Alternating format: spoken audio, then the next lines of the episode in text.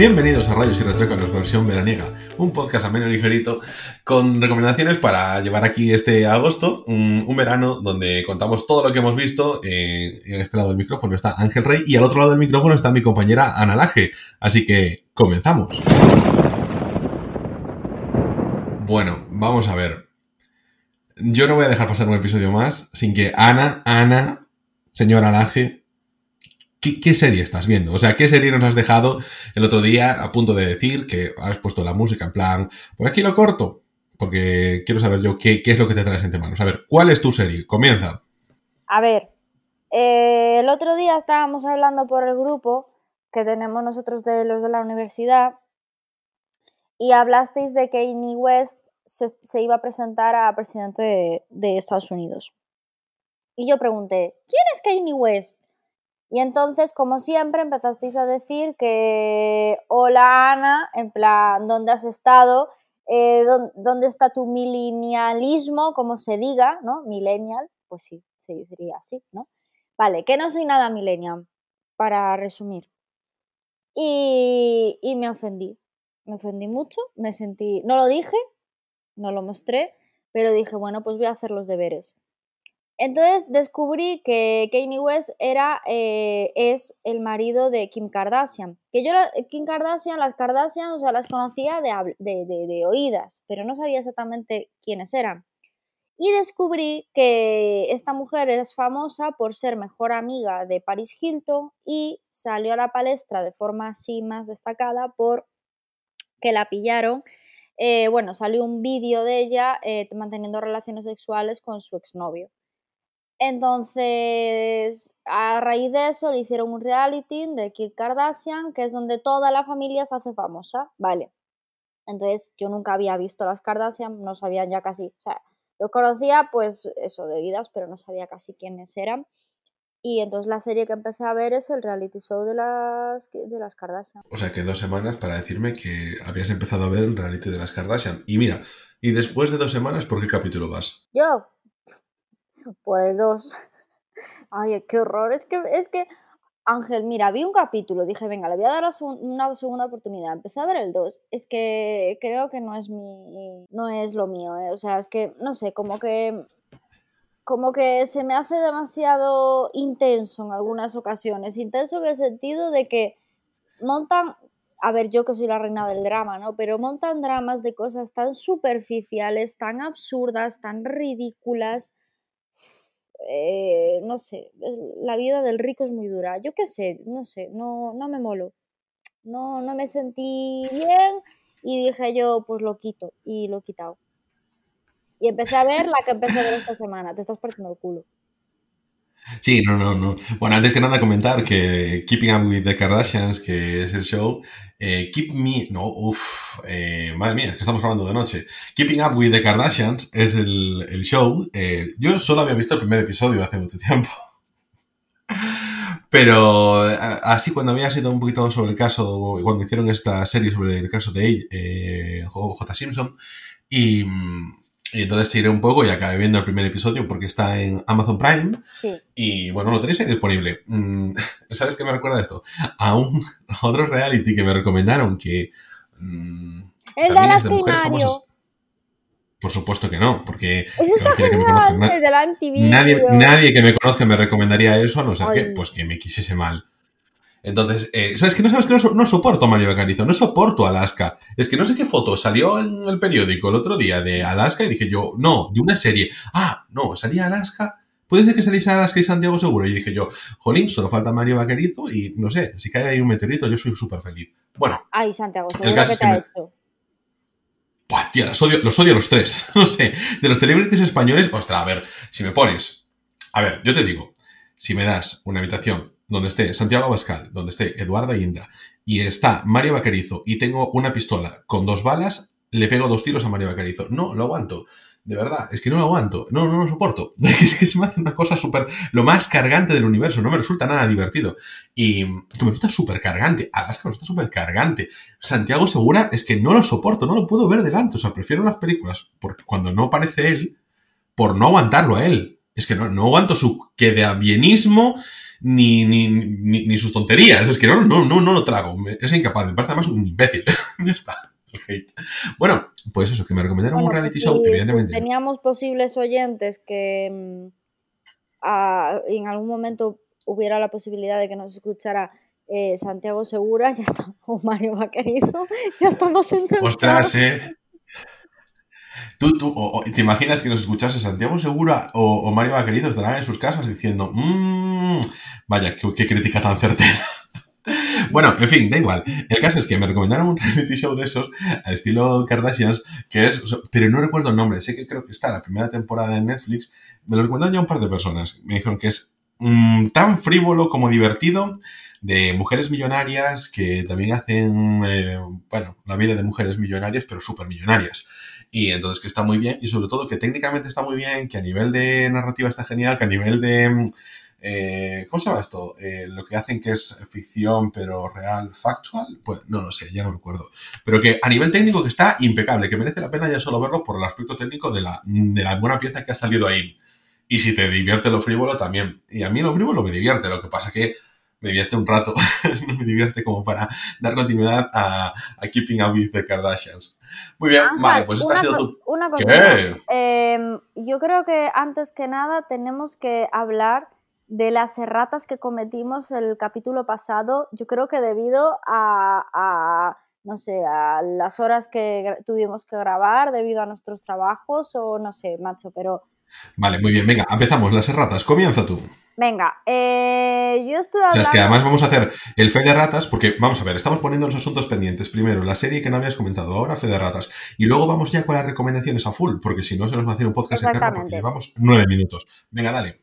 Venga, eh, simplemente quiero decir que yo dije que eh, hablando de Channing Tatum, de la película Step Up, sí que es cierto, estuve hablando de una escena en la que, bueno, pues que el chico de Step Up mueve la mano y la respiración y que ese baile es una pasada, sí que es cierto, el baile de, la, de Step Up 2 del final es una pasada, pero bueno, voy a adelantarme un poco. Ángel y yo decidimos volver a verla y descubrimos que no estaba interpretada por Channing Tatum.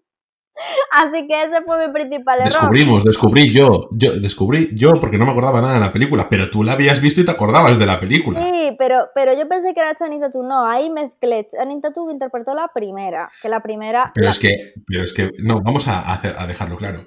Channing Tatum interpretó la primera, Channing Tatum, estamos los dos en consenso de que es maravilloso, y el chico de la segunda película es odioso. Odioso. O sea, no es- Insoportable. No es, no sé, no me acuerdo si era Brad Pitt de joven o Leonardo DiCaprio de joven. No, no, es que era un tipo despreciable y luego estaba Channing Tatum. Exactamente. Bueno, pero el baile del final fue la hostia. Ángel, Sí, sí, sí, sí. Joder, que sí, que sí, que, Ah, que estuvo vale. muy bien ver esa película de hora y media para ver esos cuatro minutos que están en YouTube sueltos. Está muy bien, ¿eh? Uh, fue una, una buena eh, noche que vimos. que fue una Vimos, noche- además vimos la 2 y luego la 1, no vaya a ser que fuésemos por algún tipo de orden. Claro.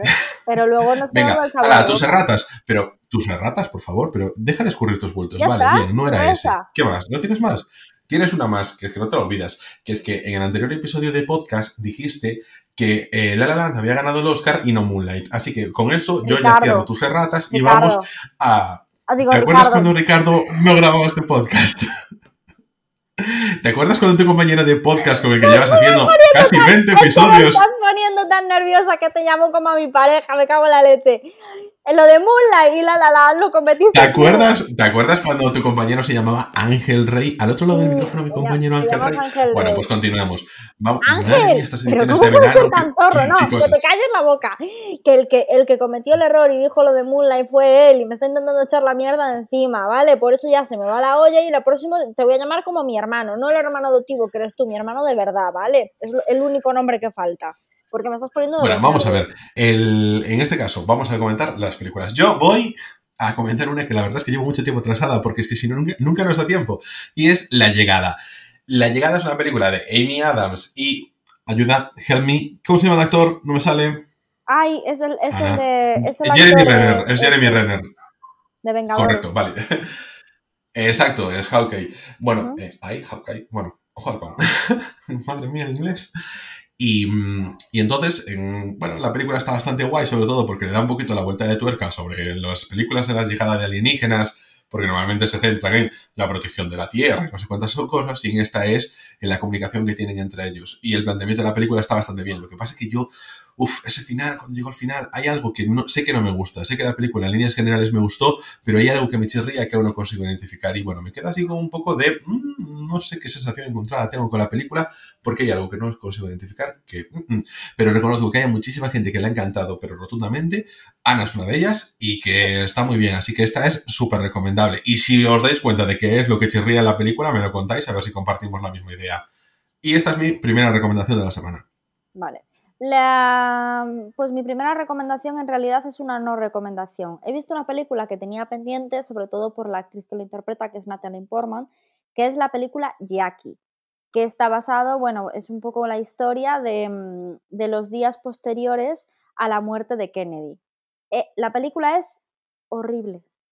O sea, horrible. ¿Cómo puede ser que de dos días posteriores a, ese acontecimiento no haya trama. Es simplemente una mujer llorando porque su marido ha muerto y porque no le hacen el homenaje que en realidad le tendrían que hacer. Y es todo el rato sobre, sobre esa situación. No hay trama, no hay interés, no hay nada. O sea, y una Natalie Portman que se pasa, que tuvo una nominación al Oscar, no sé por qué, se pasa el rato llorando, sin sentido.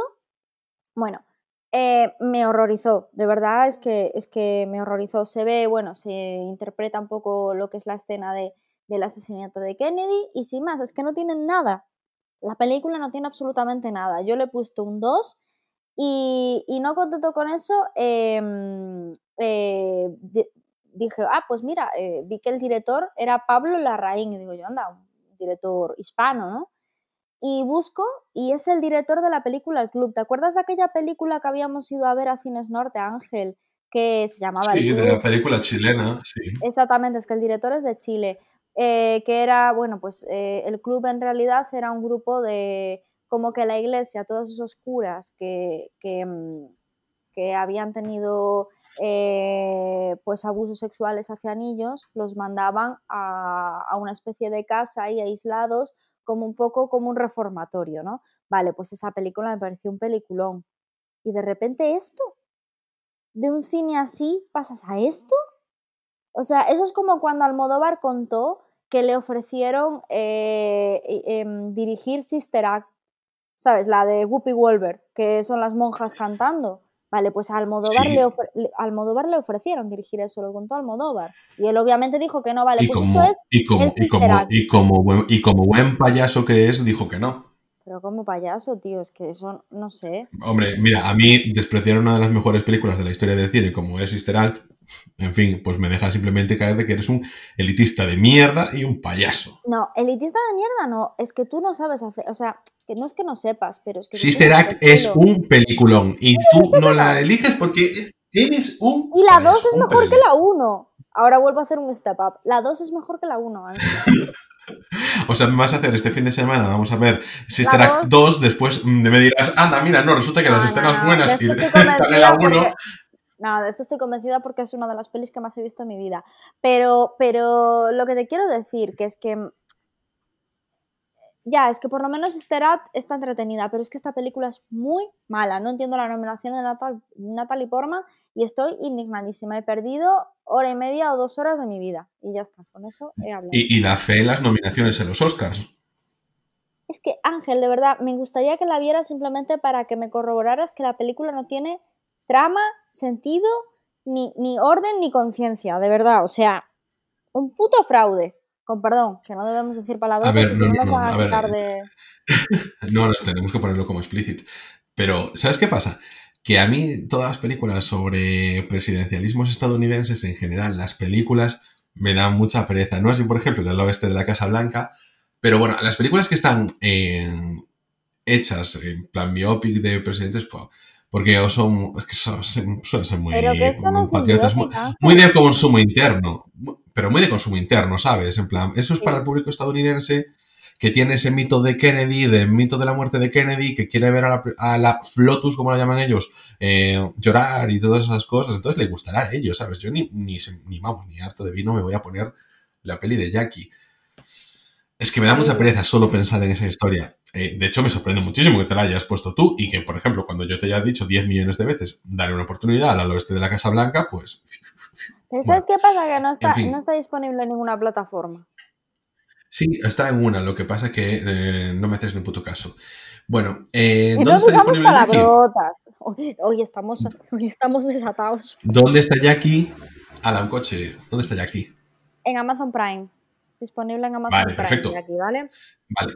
Yo, la llegada, he de decir que creo que tuve que, alquilarla, si no me equivoco. No, está en algún sitio. Yo creo que la tuve que alquilar, es que hace un montón de tiempo, así que disculpad, pero lo pondremos en las ¿eh? notas del programa. Eh, creo que vale, perfecto, pues Perfecto. Bueno, pues yo voy a seguir eh, con mi siguiente recomendación que... Bueno, voy a insistir un poquito más con esto que ya lo hice en el episodio anterior y es que me he visto Wonder Woman Bloodlines, que es otra de las eh, películas del universo animado de, DC y es que merece muchísimo la pena. Sigo diciéndolo, a veces yo entiendo que esas películas eh, tienen dos problemas para mí a la hora de hacer, por ejemplo, una comparativa con Los Vengadores. Primero es que no consigue mantener un tono constante.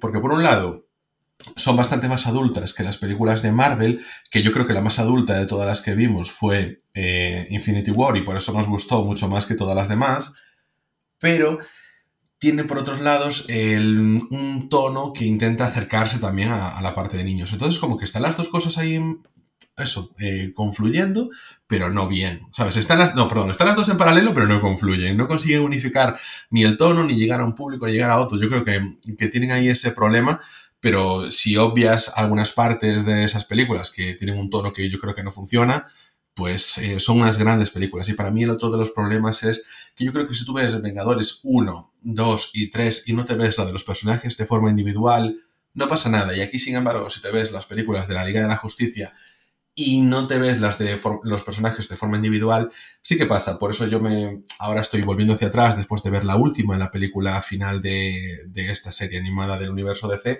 y estoy yendo para atrás a ver a la de los personajes para conocer los entresijos y luego me volveré a ver las películas de la Liga de la Justicia eh, todas de seguido, pero la verdad es que, insisto, merece mucho la pena, dale una oportunidad. O sea, cualquier persona que le guste la de los Vengadores, dale una oportunidad, está más difíciles de conseguir. Yo ya lo sé, es más complicado, pero merece la pena, porque son unas películas que sorprenden en general, algunas más flojas, otras no, pero claro, ahora nos acordamos de Los Vengadores Infinity War y de Endgame, pero nadie se acuerda de Iron Man 3 de mm, Thor 1, que es horrible, de Thor 2, que es otro horrible, de Capitán América, el sol, no, el soldado de invierno, no, el primer Vengador, que es horrible, el soldado de invierno es una película interesante, pero claro, es que teníamos unas películas horribles de las de Marvel, lo que pasa es que está glorificada por la gloria de los Vengadores. Bueno, y con esto es mi segunda recomendación de la semana. ¿Qué tienes tú por aquí? Venga, cuenta. Vale, pues yo he empezado a ver una serie que, me ha encantado, la verdad, porque bueno, ya sabes que soy un poco friki de estas cosas, bueno, en mi casa en general, que es una serie de Prime Video, pero que está producida también por Mediaset, que es de la vida al plato. Entonces, la serie trata sobre ocho restaurantes de los más importantes de España y cada capítulo va sobre un restaurante. Es una cocina que a mí me, llama mucho la atención y a nivel em, cultural me encantaría probar. O sea, mm, que la gente dice, oh, es que, caro, no sé qué, y te ponen ahí muy poquito. Es que a mí a nivel cultural me molaría mucho probarlo porque para mí sería como ir a, a un museo. Y por eso empecé a ver esta serie, porque habla de ocho restaurantes. El primero es el Celler de Can Roca, de los hermanos Roca, que estuvieron durante muchísimo tiempo como el mejor restaurante del mundo.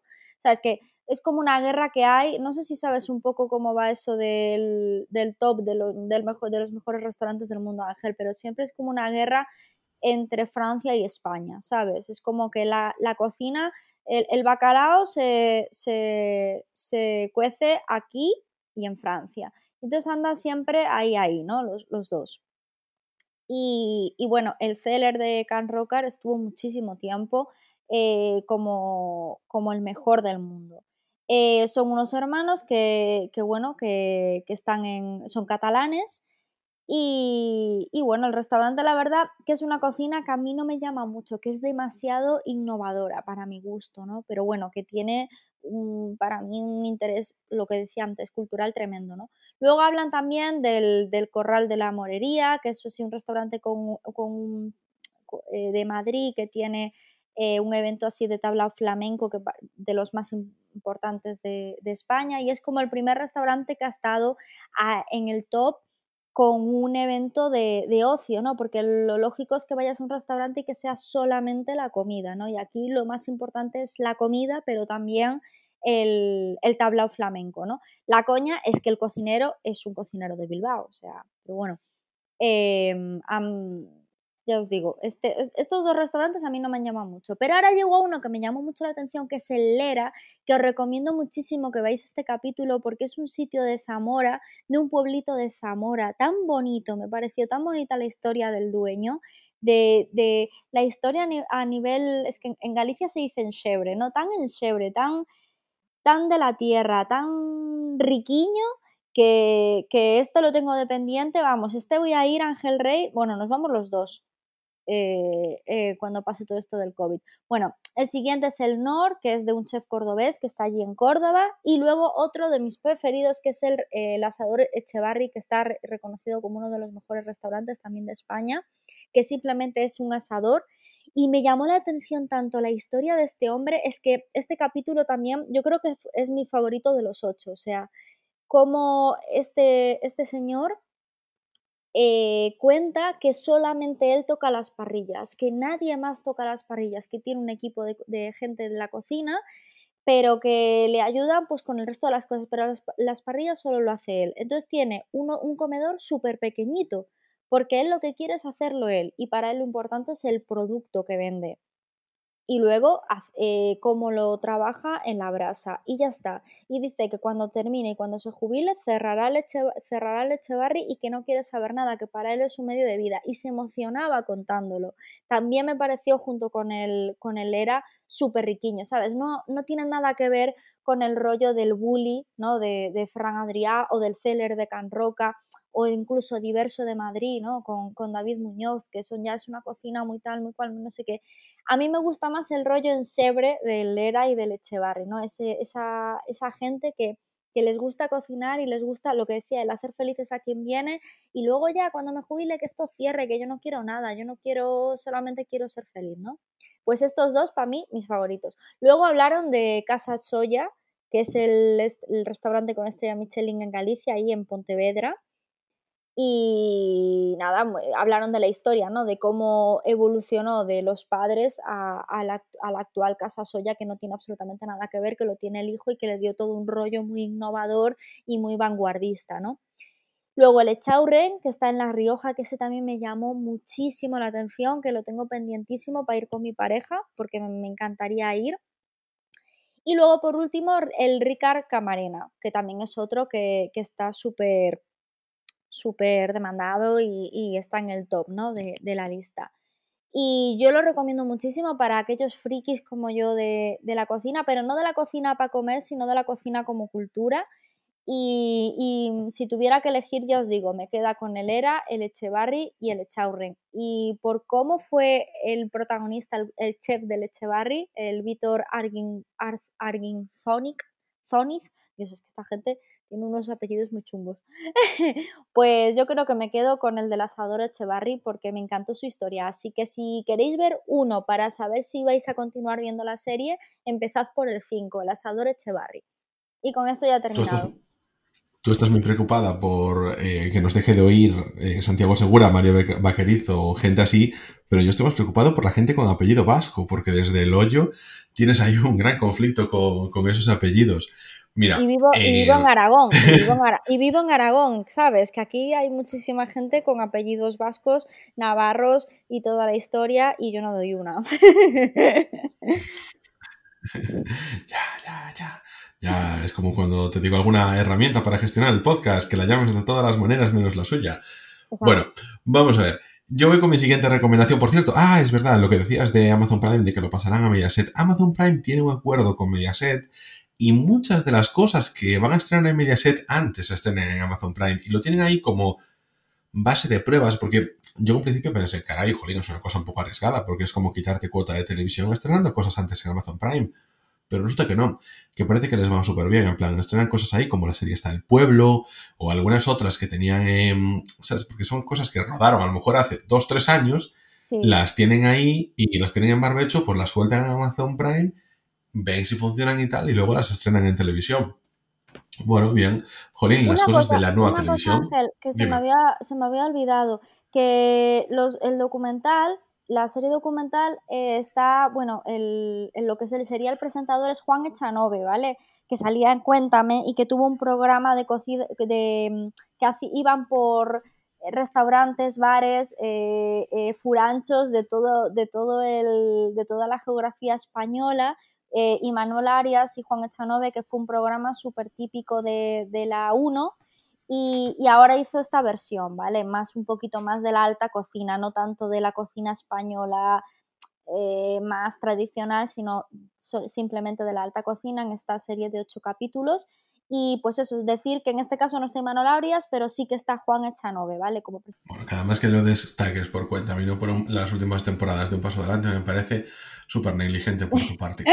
Yo mi siguiente, mi siguiente recomendación es un documental que yo no sé por qué me estuve buscando la, vida para encontrarlo suelto, porque no sabía que estaba en Netflix, pero a, mí porque no me avisáis de estas maravillas. Pues es eh, Taylor Swift, Miss Americana, que es una maravilla, porque cuenta, bueno, toda la historia en general de Taylor Swift, pasando desde sus años, desde sus 17, desde el incidente con precisamente Kanye West, cuando recibió los premios en TV y ella pues recibió el premio al mejor videoclip. Y salió Kanye a decir, bueno, pues sí, Taylor, enhorabuena, felicidades, pero Beyoncé ha hecho uno de los mejores videoclips de la historia y en plan todo el mundo se quedó en plan, tío, ¿qué haces? Estás fumado.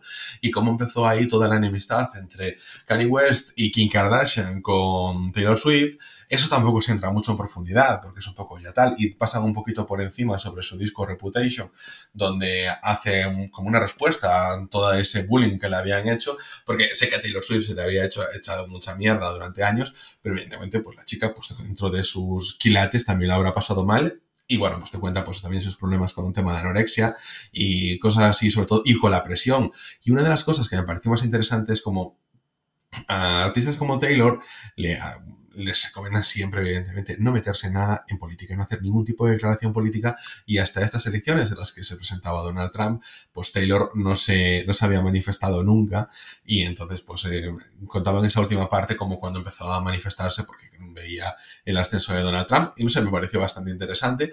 Muy a menos el documental, me gustó bastante, cuando también un aspecto así bastante personal, así de su vida, de, su madre, una, bueno, que había pasado cáncer, cómo estaba siendo así su apoyo y tal. Creo que el padre queda súper desdibujado, no sé qué le pasó, porque la historia ahí a esos niveles de personal no la conozco, pero no sé, me pareció bastante ameno y bastante guay, no sé, yo recomiendo ese documental, está muy bien para pasar el rato, es entretenido y sobre todo de un personaje como Taylor que, no sé, yo creo que después de, de Beyoncé es la gran cara del pop mundial y mm, bueno, eh, no sé, creo que es interesante saber sobre ella. Y ya está, esa sería mi tercera, tercera recomendación ya de la semana, sí. Vale, pues yo, mi cuarta recomendación, mi tercera recomendación, perdón, eh, es que vi eh, con mi pareja, terminamos la trilogía del Valle de Baztán, eh, con Ofrenda a la Tormenta. No sé si has visto esas películas, están en Netflix, Ángel. ¿Echaste un ojillo alguna? No tengo, no tengo ni idea de lo que me hablas. Vale, a ver, hay una trilogía que es sobre el Valle de Baztán. El Valle de Baztán, no sé cómo se pronuncia, está en Navarra, ¿vale? Eh, está cerca de, de Zagarramurdi, Zugarramurdi, donde lo de las brujas de Zugarramurdi, que hay un montón de leyendas alrededor de esa zona. Es una, trilogía basada en, las historias de, brujas, de leyendas y de todo lo que, todo el ambiente esotérico que, mm, envuelve eh, ciertas zonas de Navarra, ¿no? Y está, esto está en ese valle.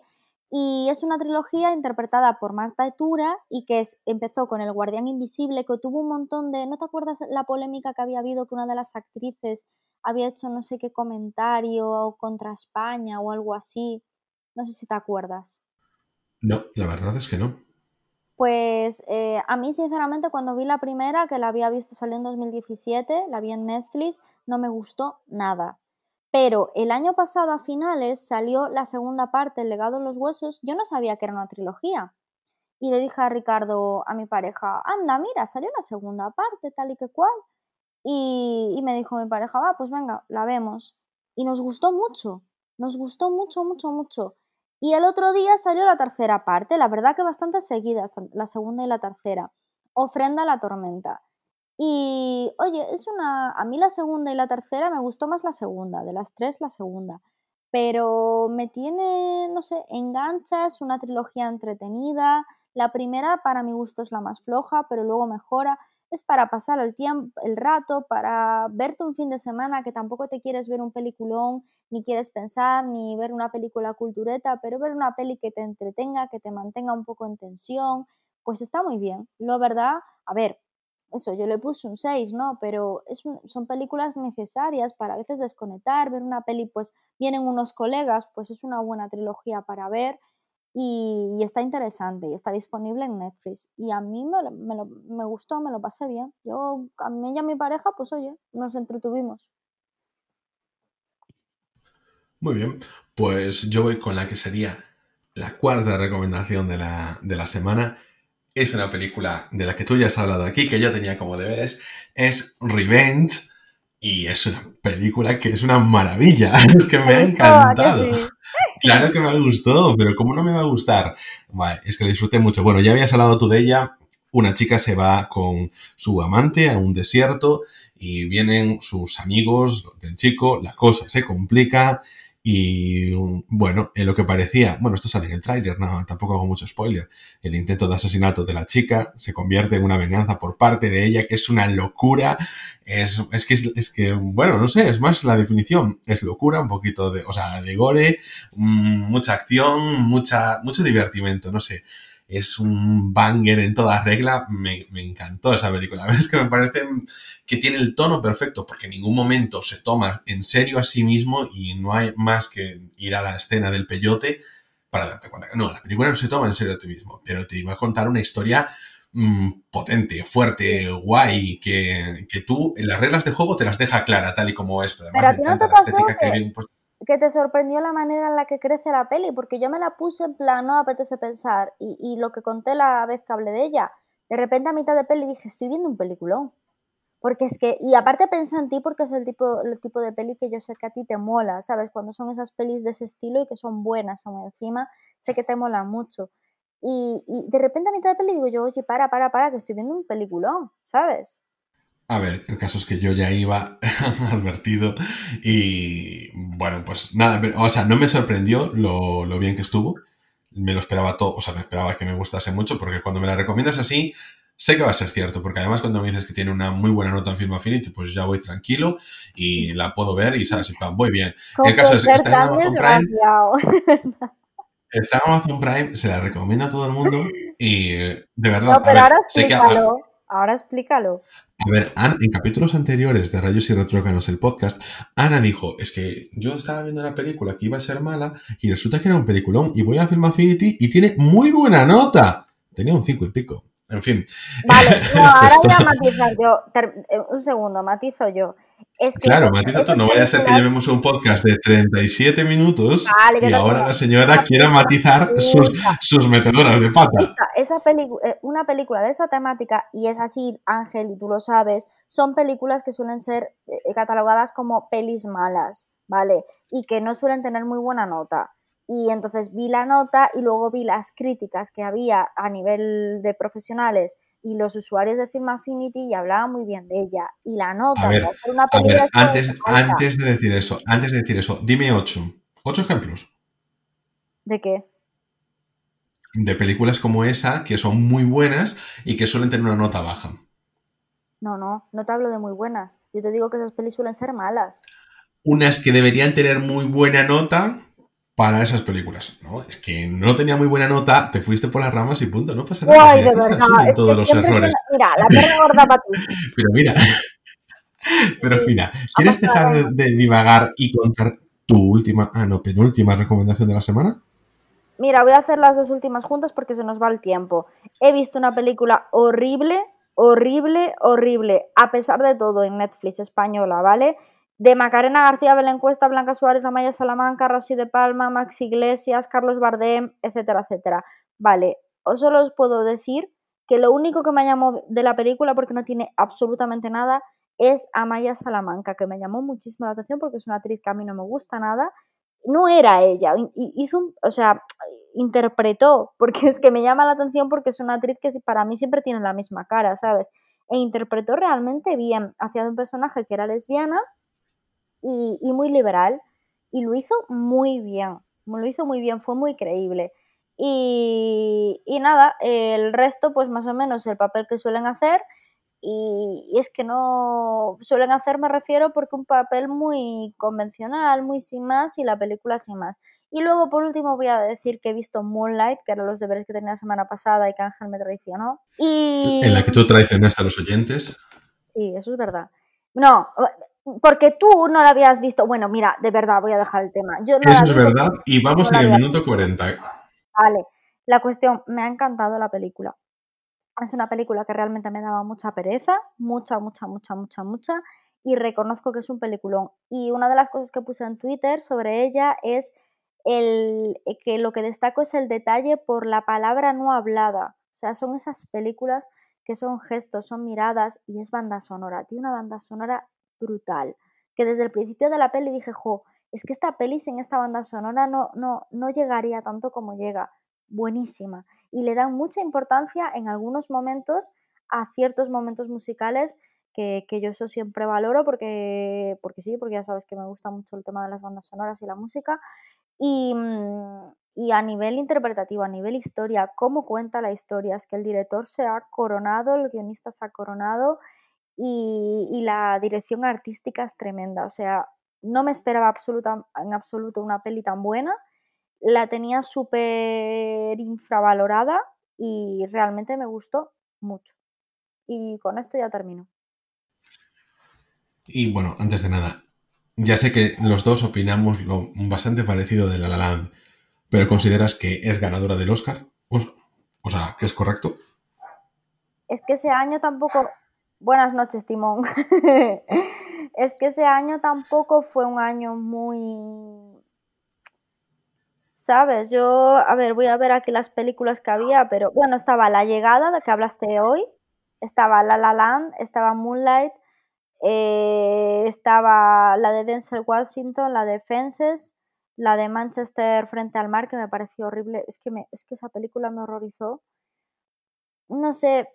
Mmm, Leon también estaba, que tengo muchas ganas de ver esa peli. Esa peli sí que me, me apetece verla.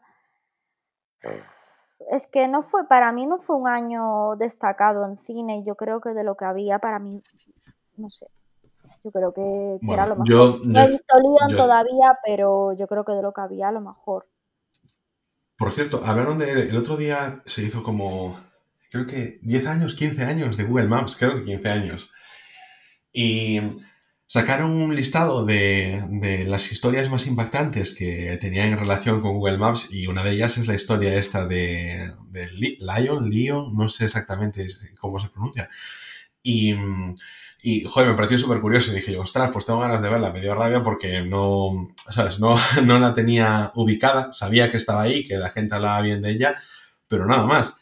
Mm, pero de todas formas, a ver, mm, que ese año no hubiese otras cosas, no quiere decir que no sea merecedora de un Oscar. Es que yo creo que es completamente merecedora de un Oscar. Que entiendo de una, una vez más.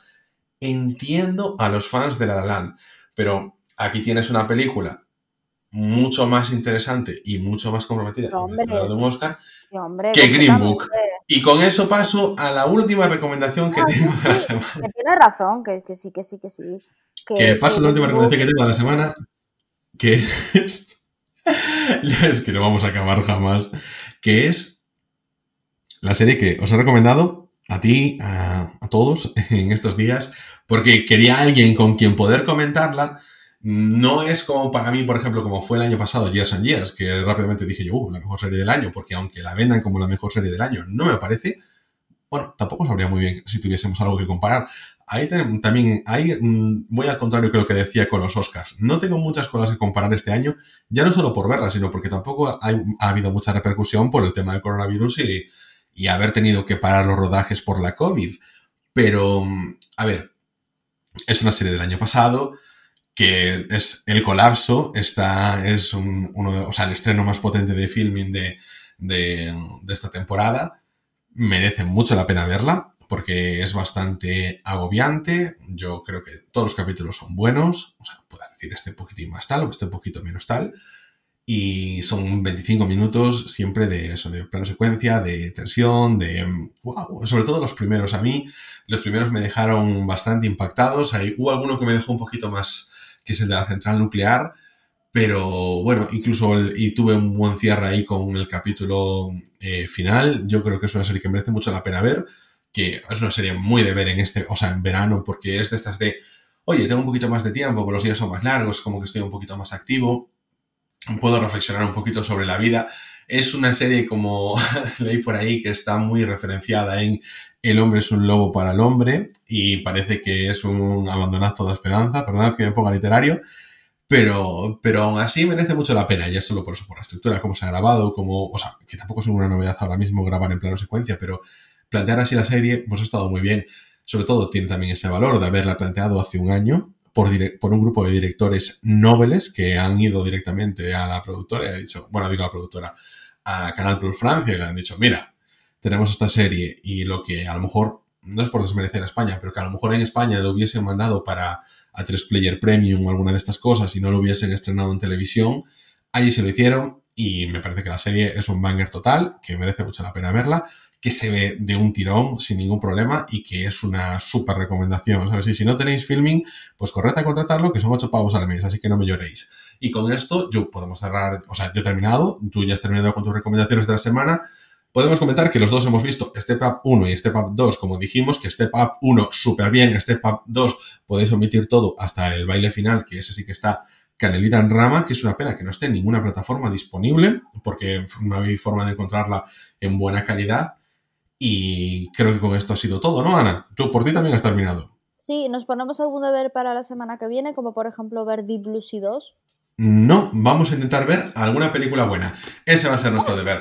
Y con esto eh, hemos terminado por esta semana. Muchas gracias por escucharnos, muchas gracias a los que habéis llegado hasta el final. Mm, nos veremos dentro de siete días, aquí mismo en Rayos y Retrecanos, el podcast. Podéis contactarnos, pues bueno, como siempre, ya os lo decimos por Instagram, escribiéndonos por Instagram, que este, de verdad le vamos a dar un poquito más de actividad, pero por Twitter, en Twitter estamos siempre a full. Os contestamos súper rápido, ¿vale? Que estamos ahí en plan como 24 horas. ¿Trabajamos? Sí, pero la vida del podcast pues es así de dura. Entonces, mandadnos cosas, mandadnos feedback, pedidnos películas que recomendar, películas que ver, para que digamos, ah, pues mira, menuda chusta, o sea, o ¿cómo me recomiendas una película en la que salga Santiago Segura? ¿Por qué me odias? Cosas así. Y eso nos la podéis decir en esas vías de contacto, en arroba rretrocanos en Twitter y en Instagram. Y como os decía eso, nos vemos en siete días aquí mismo en Rayos y Retrócanos, el podcast.